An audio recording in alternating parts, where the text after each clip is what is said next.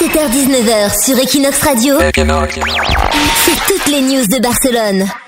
Des iPads dans les cabines d'essayage de Zara. Zara euh, commence donc à installer des iPads dans ses cabines d'essayage. Les premiers tests s'effectuent depuis fin novembre dans le magasin le plus grand de Saint-Sébastien, au Pays Basque.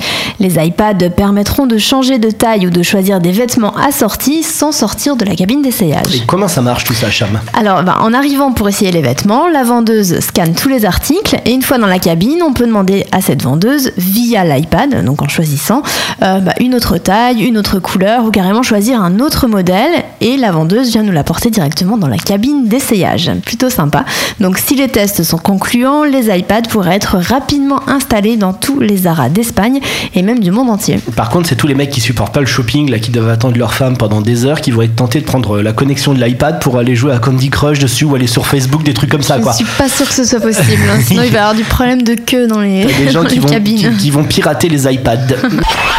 17h-19h sur Equinox Radio, c'est toutes les news de Barcelone.